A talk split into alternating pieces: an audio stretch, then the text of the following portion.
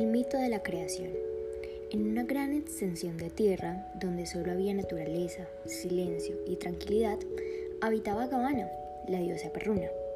Su imperio estaba caracterizado por su riqueza natural, en donde solo había árboles, ríos, lagunas, montañas y demás maravillas. La diosa estaba muy feliz de todo lo que la rodeaba, sin embargo, ya estaba cansada de la gran soledad en la que se encontraba. Soleada le entró la inspiración para darle fin a su problema.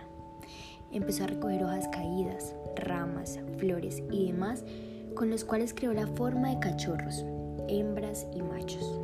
Estaba entusiasmada de que su creación surgiera y el resultado sea como ella lo estaba esperando. Decidió darles vida y así pobló su imperio. Fue pasando el tiempo y ellos empezaron a procrear. De esta manera, su imperio cada vez más estaba poblado y cubierto de la inmensa naturaleza. La diosa Gavana se sentía totalmente atraída por un perro en especial.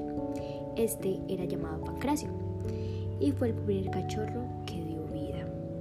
Y fue de un color muy distinto a los demás. Él era gris y los demás eran blancos.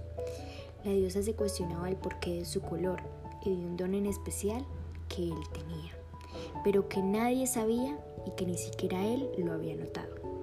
Cada vez que él se alejaba de la población, el cielo se oscurecía y todos se cuestionaban de esta razón.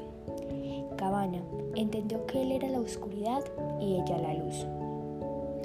Pancracio también comenzó a sentir una atracción muy fuerte por ella. Sin embargo, la diosa no permitió que esto fuese posible, ya que debían estar separados, pues no podían encontrarse pues cuando ella iluminaba, él se iba, y asimismo cuando él oscurecía, ella se iba, y solo esperaban un eclipse para poder volver a encontrarse.